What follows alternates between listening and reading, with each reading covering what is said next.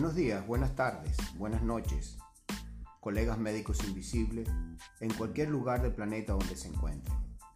Les habla su anfitrión de siempre, el doctor Alberto Espidel, desde este su canal Medicina Interna de Agudo, que sale por Anchor FM, Spotify, Google Podcast y otras cadenas de canales podcast.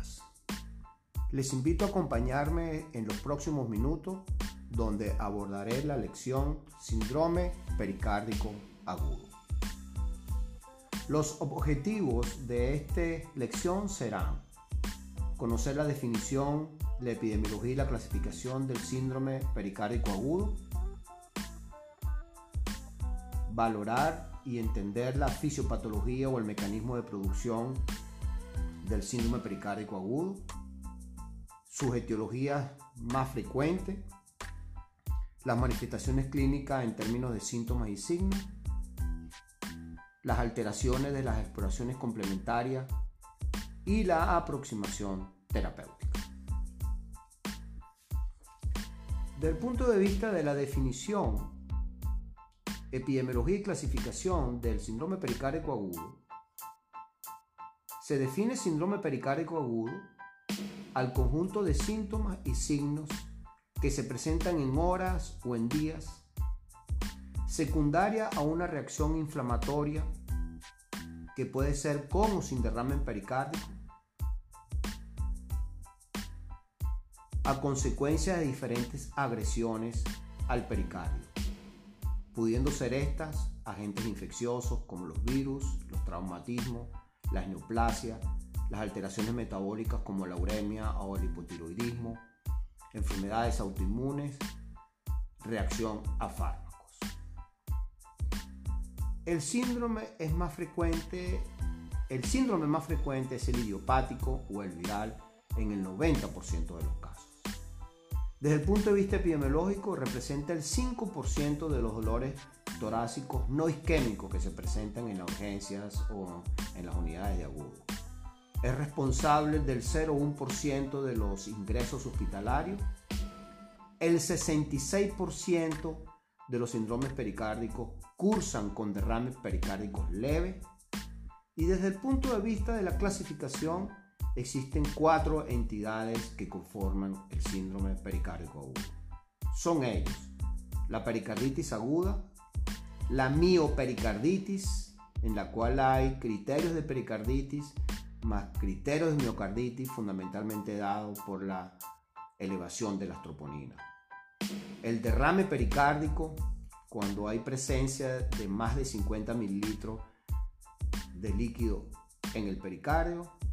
Y el síndrome más temido, que es el taponamiento pericárdico, que se produce cuando el derrame pericárdico está en capacidad de aumentar la presión intrapericárdica e impide el llenado diastólico del ventrículo izquierdo. Del punto de vista de sus criterios diagnósticos, son fundamentalmente cuatro. El dolor torácico de tipo pleurítico, es decir, dolor torácico que aumenta con la expiración, generalmente acompañado con fiebre, no hay tanto cortejo vegetativo.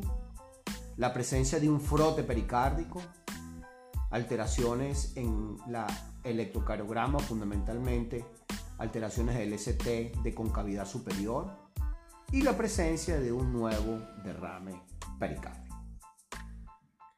Desde el punto de vista de la fisiopatología, el síndrome pericárdico agudo se inicia con lesiones o alteraciones que produce agentes infecciosos, como el Coxsackie, el ecovirus, las alteraciones metabólicas como el, hipotiroidismo o la uremia, enfermedades autoinmunes como el lupus o como el mismo traumatismo, en la cual produce una inflamación aguda o aguda de las membranas pericárdicas. Cuando hay toques por cercanía también del miocardio, se denomina miopericarditis en las cuales es una indicación formal de ingreso del paciente. Esta inflamación de las membranas pericárdicas, produce fiebre, produce frote pericárdico, las alteraciones eco, electrocardiográficas y ecográficas que posteriormente vamos a señalar. Hay acúmulo de líquido porque se altera la, eh, dinámica de absorción y producción del líquido pericárdico que generalmente oscila en forma normal, normal entre 15 a 50 mililitros. Cuando hay mayor de 50 mililitros, este acúmulo puede ser de tipo exudado, trasudado o puede ser la presencia de sangre, lo que se denomina el hemopericardio. Esto puede tener dos caminos, que generalmente pueda no dar síntomas o signos de importancia, que es lo menos, que evolucione al mayor derrame o a la mayor inflamación y posteriormente causa los síntomas o el cortejo sintomático del síndrome pericárdico agudo o de la pericarditis. Cuando el aumento de el líquido intrapericárdico produce compresión e impide el llanado diastólico, se produce un cuadro agudo aparatoso que se llama el taponamiento pericárdico, a las cuales nos vamos a detener para saber cómo es el abordaje. Desde el punto de vista etiológico, las causas más frecuentes del síndrome pericárdico agudo tenemos, en primer lugar, las infecciones de origen viral, entre las cuales tenemos los siguientes virus, el ecovirus, el coxsackie, la influenza, el citomegalovirus, el virus del Epstein-Barr, adenovirus, virus de la hepatitis, los virus del H1N1, el virus del HIV, el parvovirus y los ecovirus. Dentro de las bacterias y los hongos tenemos también el neumococo, tenemos la Coxiella burnetti, el meningococo, pericarditis piógena postoperatoria, fundamentalmente puede ser por estafilococo, y también tenemos hongos como el de la histoplasmosis. Hay que considerar que hay una eh, creciente, o mejor dicho, eh, un aumento en los últimos tiempos de la pericarditis por tuberculosis, fundamentalmente los pacientes que están sometidos a inmunosupresión. Tenemos también los procesos inflamatorios, como pueden ser las enfermedades autoinmunes. Los más frecuentes son el lupus eritematoso sistémico, el síndrome de Bechet o y la artritis reumatoide. Las, el síndrome de Dressler, que es una pericarditis secundaria a un infarto agudo miocardio, en la cual se cree que también sea de origen autoinmune las inducidas por drogas, en las cuales tenemos la hidralacina, la procainamida. Tenemos las enfermedades malignas, donde se causan lesiones y derrame pericárdico, como el caso del linfoma, el carcinoma broncogénico, el cáncer de mama, el melanoma y la leucemia. Y hay algunas misceláneas, como pueden ser la uremia, la enfermedad renal terminal, el hipotiroidismo, y algunas de origen idiopático. Desde el punto de vista clínico, desde el punto de vista de las manifestaciones clínicas del síndrome pericárdico agudo, vamos a tener el espectro que va desde la pericarditis aguda leve hasta el taponamiento pericárdico. Por eso podemos, vamos a dividir entonces los síntomas más o menos generales que se pueden presentar, algunos signos en caso de pericarditis aguda, en derrame pericárdico y en taponamiento pericárdico. En relación a la pericarditis aguda o los síndromes pericárdicos en general, los síntomas más frecuentes es el dolor torácico agudo. Se caracteriza este dolor por ser retroesternal, que aumenta con la inspiración profunda. Está irradiado generalmente, y esto es un punto importante ante el diagnóstico diferencial del dolor torácico, al borde del trapecio y mejora con la inclinación hacia adelante. Puede cursar con fiebre generalmente menos de 39. Cuando la fiebre es más de 39, es un signo que hay que tomar en cuenta, es lo que se denominan los red flags o los síntomas o los signos o síntomas de alarma. Condiciona también dentro de los síntomas el malestar general y hay en el caso de alteración hemodinámica, disnea y el shock obstructivo. Generalmente en estos casos esa disnea se acompaña de presión arterial sistémica menos de 90, frecuencia respiratoria mayor de 25 y adicionalmente hay generalmente se observa una disminución de las presiones de llenado ventriculares. Ese es el signo más aparatoso, la dificultad, eh, los síntomas más aparatosos del espectro del síndrome pericárdico agudo como el taponamiento pericárdico. En los signos tenemos los siguientes. En la pericarditis aguda lo más frecuente es el frote pericárdico que se observa en el 33% de los casos. Esto es un frote que se ausculta más en el borde parastenar izquierdo al final de la expiración y aumenta cuando el paciente se inclina hacia adelante. En relación a los síntomas, al signos del derrame pericárdico, existe lo mismo parecido a la pericarditis, el dolor, las características, el frote es menos intenso cuando existe y hay una hipofonesis fundamentalmente determinada por la cantidad de líquido en el saco pericárdico que impide la transmisión de los ruidos cardíacos. En el caso del taponamiento cardíaco, la situación de los signos son mucho más aparatosos. Existe taquicardia, taquipnea, urinización yugular, pulso paradójico, hay hipofenesis más intensa y algo muy importante es que los pulmones están claros. Y este taponamiento es indicación formal de hacer una pericardiocentesis. Cuando se tenga la disponibilidad, eh, debería ser en forma inmediata para impedir el fallecimiento del paciente. Desde el punto de vista de las pruebas complementarias en relación a las, al diagnóstico, una de las pruebas más sencillas y de mayor utilidad es el electrocardiograma. El electrocardiograma es una herramienta básica para el diagnóstico del síndrome pericárdico agudo. Normalmente hay cambios difusos que dependen del estadio de la enfermedad. Los estadios descritos en la literatura del síndrome pericárdico agudo, específicamente la pericarditis aguda, tenemos lo siguiente. Son cuatro estadios. El primer estadio se caracteriza estadio 1 por elevación del segmento ST de concavidad superior en caras inferior y anterior, excepto en ABR y B1.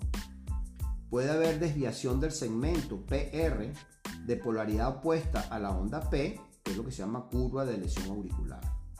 En el estadio 2 temprano, el estadio 2, que es estadio 2 temprano, el ST se vuelve hacia la línea isoeléctrica mientras que el PR se mantiene desviado o elevado. Esto ocurre días más tarde. En el estadio 2 tardío, la onda T se aplana y se vuelve negativa en forma gradual. Y en el estadio 3 hay inversión generalizada de la onda T. En el estadio 4, el electrocardiograma retorna a estadios previos al episodio del de síndrome pericárdico, o sea, en este caso pericarditis, y ocurre semanas o meses después. En algunos casos puede persistir la onda T negativa durante meses, sin que ello signifique que haya persistencia de la enfermedad. En relación al taponamiento cardíaco, el electrograma se caracteriza en primer lugar por encontrar bajo voltaje y hay la presencia de alternancia eléctrica.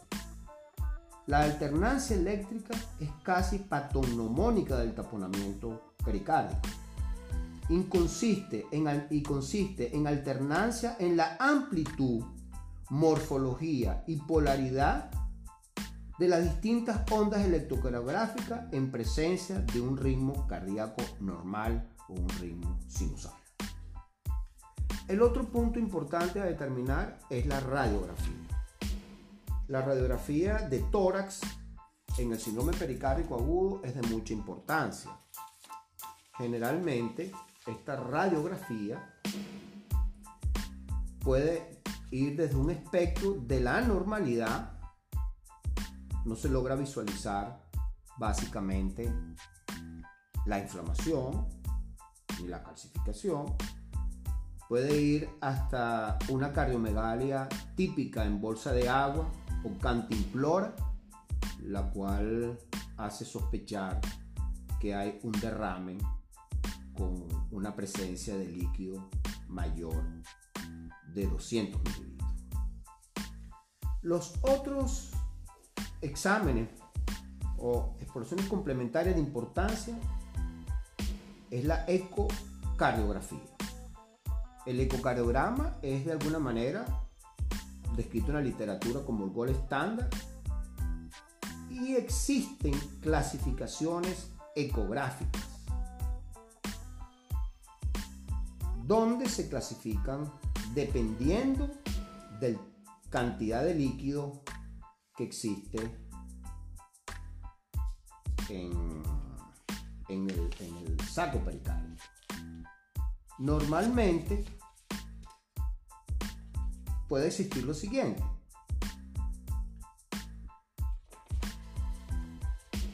Puede existir lo siguiente. Cuando la ecografía dice que si la ecografía demuestra o se observa que existe una distancia entre el pericardio y el ventrículo menor de un milímetro, se dice que es leve. Cuando la distancia entre el pericardio y el ventrículo es de 10 a 20 milímetros, el derrame se considera moderado. Cuando es mayor de 20 milímetros, se considera severo, se ve en el 3% de los casos. Y este severo es bueno conocer que un porcentaje entre un 3 a un 10% evoluciona a taponamiento pericárdico.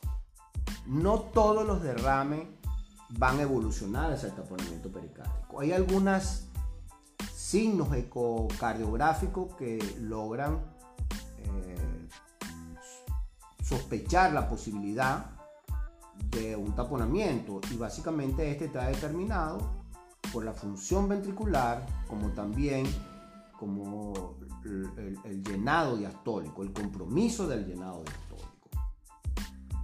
Un aspecto bien importante en relación a cuando un paciente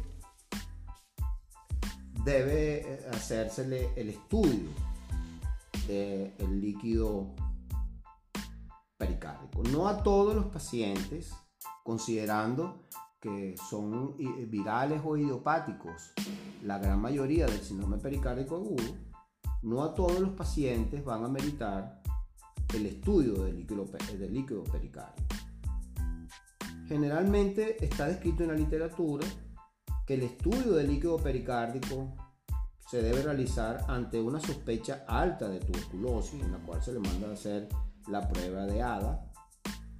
Cuando se sospecha un hemopericárdico, fundamentalmente en pacientes con antecedentes de cáncer, mama, pulmón, linfoma o leucemia. En los hemopericardios, hemopericardio postraumático, y donde se sospeche la posibilidad de pericarditis purulenta. Otra cosa importante en relación a cuáles serían las alteraciones o las, los estudios a pedir desde el punto de vista analítico. Es importante el hemograma, la bioquímica sin embargo, no debe faltar solicitar la velocidad de sedimentación globular y los anticuerpos antinucleares en las cuales se observan en pacientes con enfermedad autoinmune. Importante la troponina y la CPK porque establece el compromiso miocárdico y el diagnóstico de una miopericarditis. La urilecratinina, sobre todo para el síndrome urémico, igual que las TSH. La determinación en el líquido del ADA, de LDH, del cultivo y la serología virales como también la PCR, la citología en caso de neoplasias y adicionalmente ante la sospecha de enfermedad autoinmune como el síndrome de Yegren, los anticuerpos SSA. Ahora, ¿qué hacer? ¿Cómo se aborda desde el punto de vista terapéutico un síndrome pericardio? Lo primero de ello es que el tratamiento estará basado dependiendo del espectro. El espectro de la pericarditis aguda hasta el taponamiento pericárdico. El taponamiento pericárdico, cuando existe, debe ser drenado. Su tratamiento es el drenaje más el estudio del líquido. Desde el punto de vista del el espectro inicial, la pericarditis, inicial leve, el tratamiento está basado en primer lugar en el reposo del paciente, reposo relativo. Entendiendo de que el tratamiento va a ser intrahospitalario, es decir, hay indicaciones de ingreso al hospital en las siguientes condiciones.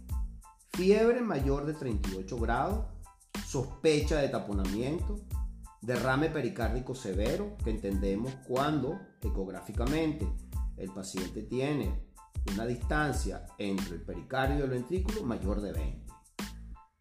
Afectación miocárdica o miopericarditis en pacientes inmunodeprimidos, en aquellos que tienen, tan, eh, tienen pautas de anticoagulantes y el origen traumático de un síndrome pericárdico agudo.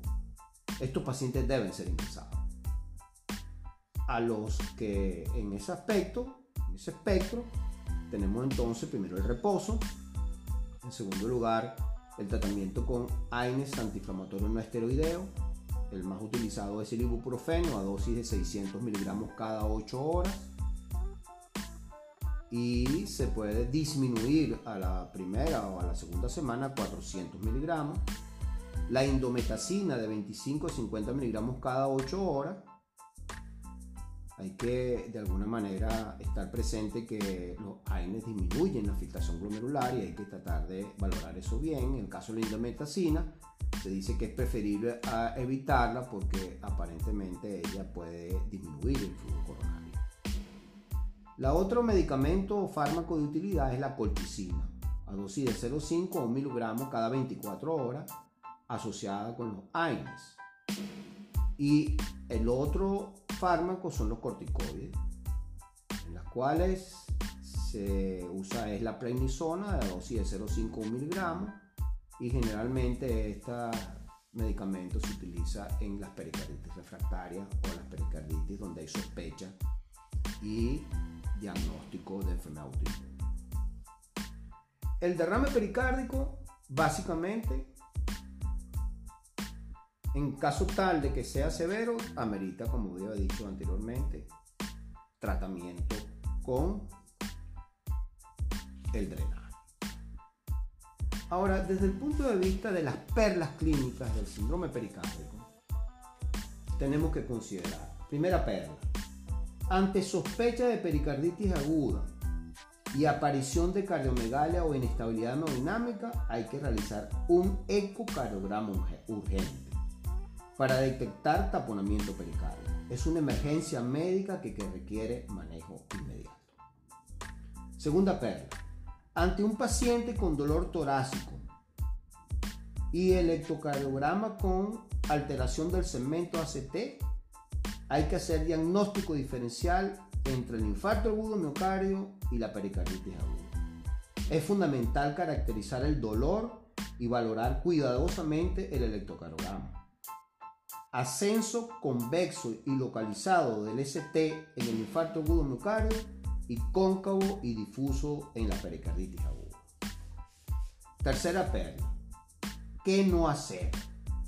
Emplear diuréticos ante la sospecha de taponamiento cardíaco. Es más, se requiere manejo con volumen para mantener unas presiones de llenados adecuadas ventriculares. Aunque el paciente tenga disnea o edema, los diuréticos deben ser muy bien considerados, en algunas oportunidades contraindicados. Es preciso, por tanto, diagnóstico diferencial con insuficiencia cardíaca, pues ambas entidades tienen manejos diferentes. Cuarta perla. Es un error pensar que no hay pericarditis por no ocultar un frote pericárdico. Su presencia no es constante y no descarta el diagnóstico. Bueno, queridos colegas médicos invisibles, espero que esta lección le haya servido como un granito de arena para mejorar su aproximación al síndrome pericárdico agudo y que le ayude a mejorar sus competencias en el abordaje. No me queda otra cosa que agradecerles su atención e invitarlos para una próxima lección donde tocaremos temas relacionados con la medicina interna de agudo. Muchas gracias.